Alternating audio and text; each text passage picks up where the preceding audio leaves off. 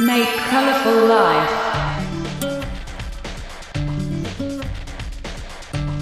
DJ Masumin Showtime.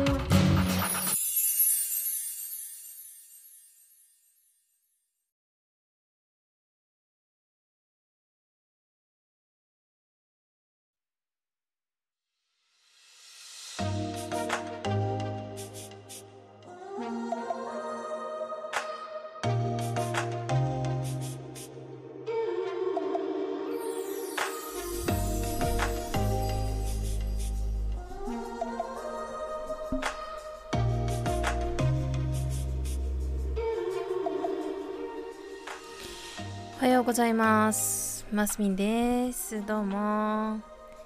えー今日からですね、マイクを、えー使いましてお話しさせていただいております。えー4月の5日の月曜日でございます。皆さんいかがお過ごしでしょうか？いけないいけないいけないいけない。さてと始まりましたよ。ようやくでございますね。えーと、ちょっとですね、最近はずっとですね、MacBook のあの標準であのお話の方をさせていただいてた関係でですねあのかなり音楽なしでお話をさせていただいておりました。自分はね。そう。だけども今はですねこう音楽を聴きながらあのお話をさせていただいているのですごく話しやすいなと今思っております。やっぱり雰囲気をね大事にしながらお話しするっていうのはすごくね大事なことであるというねラジオの原点でもあるんですけどね。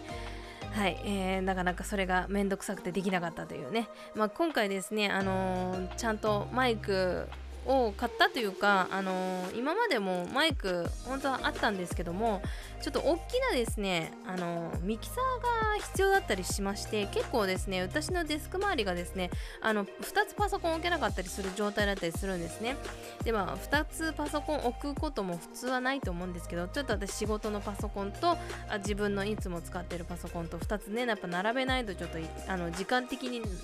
なかなかないのででそこでミキサーなんてなるとね結構ねあのデスク周りがね大変なんですよね。で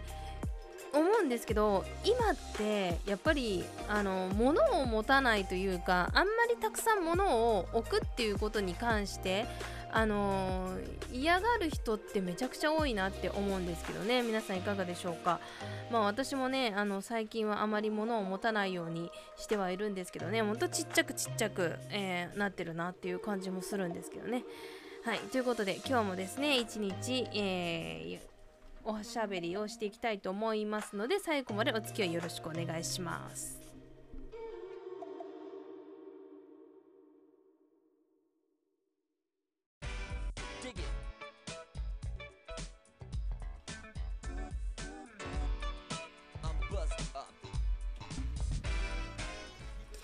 はい、改めましておはようございます。ますみです。4月の5日、えー月曜日でございます。えー今日はね、本当にマジで月曜日に撮ってますよ。いや、すっごい雨がですね、つい先ほど、あの、めちゃくちゃすごい勢いで降ってきまして、さっきまで全然普通だったんですよ。何にもなかったのに、めっちゃ降ってきたんだよね。まあ、なんですごいびっくりしてるんですけども、いや、本当天気がですね、本当晴れたり、雨降ったり、晴れたり、雨降ったりって感じなんですけども、えーもうこっちもですね、桜がもうね、あの散ってますね。今日の桜は散っております。今日のっていうかもう今週今年の桜はねもう散ってるんですよ。で大体うちの息子の誕生日ぐらいっていうのはね桜が満開で、えー桜祭りなんていうのもね毎回あのやっていただいているような状態なんですけどもまあもちろん今年はね桜祭りなんていうのもねないわけなんですけどもいやーにしても今回は桜が早かったですね。早く咲いて早く終わっていったっていう感じですね。なんか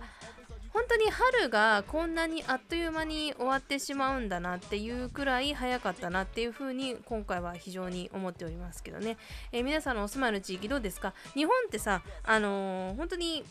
ね、南は九州から北は北海道まであるじゃないですか。で、本当季節がね、あの南と北で全く真逆、真逆ではないけども、本当にあの、ね、あの暑いとこから寒いところまでっていう感じなんで実はこれからあの桜が咲くっていう感じでもあるんですよ。だからね桜を追っかけてる人は多分ね九州はね3月の初めぐらいから行ってで、えーラスト4月、まあ、今年は4月の末までで終わるんじゃないかなと思うんですけどね。4月の末まで追っかける方結構いらっしゃるんじゃないかなっていうふうに思うんですけどね。なんで桜は基本的に日本全国っていうふうに言うとうーん2ヶ月ぐらいは楽しめるんじゃないかなっていう感じなんですけどね。ちなみにこの桜なんですけどもえーっと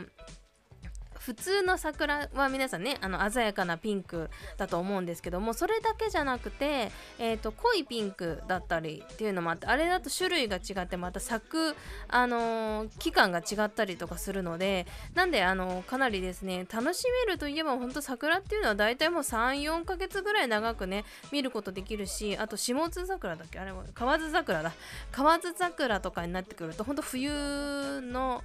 終わりぐらいから咲き始めるんでね結構長いスパンでね桜っていうものをですねあのー学ぶこと学ぶんじゃねえやあの見ることができるということなんですよ。なんでねぜひともね日本にもし長期滞在するんだったらこの時期は本当にね桜を見てほしいなっていうふうに思うんですけどね。まあ今コロナなんでねなかなか長期滞在もね難しいかなっていう感じもするんですがさあ今日はですねトークテーマはですね緊急事態明けました日本ということで、えーどんな感じになってるかっていうとですね相変わらず、えー混乱中でございますよ。えーとまん延防止条約マンボウっていうのがですね出来上がりまして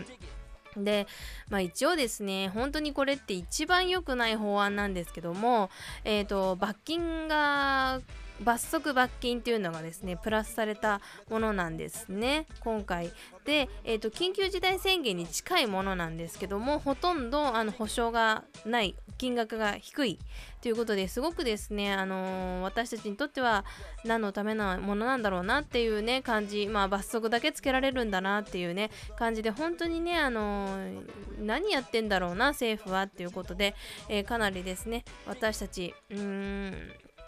ちょっと苦しい感じでございます。えーまあでもね緊急事態宣言があってもやっぱり意識はねやっぱ日本人ってすごく変わることがなくてうんと基本的にはやっぱ自粛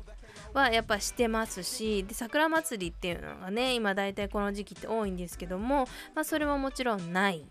ですよね。だからお店もですね結局時短といって時間を短くねして営業してるんだけども時短営業をしているからこそ私たちもそんなに出歩かないしまあねあとはあのお持ち帰りばっかりするわけなんだけどもやっぱりあのーねスーパーも1人だけって来てくださいって言われてるんだけど一応ね、まあ、それも最近みんな守ってないですしまあ、かといって家族大勢で行くっていうわけでもないですがただ私行ってるスーパーってそんなにあの家族何人で行くようなところじゃないのであのそんなにねあの老人ばっかだからあんまいないんだけどもただやっぱあのショッピングモールとかだとねまた別なのかなっていうふうに思いますけどね。やっぱそこの方でも家族連れが見られたりとかやっぱ遊園地とかもね家族で行かないとつまんないじゃないですか。だからそういうところねご家族で行ったりっていう方もいらっしゃると思うんですけどなかなかそれがね難しいんだけどもなんか一応家族だったら OK とかわけのわかんないね。あの制約があったりとかして、うん、他人同士はダメだけど家族は4人は OK よみたいなちょっと意味がわからないようなね状況なんですけどね。まああと今はですねえっ、とどこからクラスターが発生してるかっていうと家族が4割、まあ、あと不明が4割っていうことなんですけど、まあ、約8割のうちえまあね4割が、えっと家庭内での発生あ違う発生？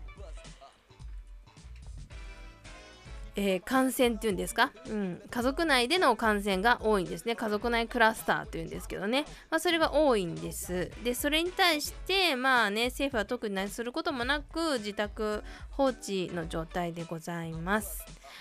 はい、えー、っていう感じでですね本当に何も変わらない、えー私たち日本なんですけどもね。あの本当にこれでオリンピックやるのかって言われるとね私たちもよく分かんなくて別にやらなくてもいいじゃんって本当に思ってる人がねおそらく6割ぐらいいるんじゃないかなって思ってますけどね。まあただ私の周りだった私がすごいうるさいからそうやって言ってるだけなのかもしれないけどね。はい。さあそんな感じで今日は終わっていきたいと思います。ねもう4月入りましたから新学期ね明日から始まりますようちの子供も。本当にバスの時間早くて。今日までねあの春休みだからさ本当にまだ家にいるんだよね。いやーにしてもお母さんたち本当にお疲れ様でした。明日ねその件についてねちょっとお話ししていこうかなと思いますけどね。はいということで。また明日お会いしましょう。お相手はマスミンでした。バイバイ。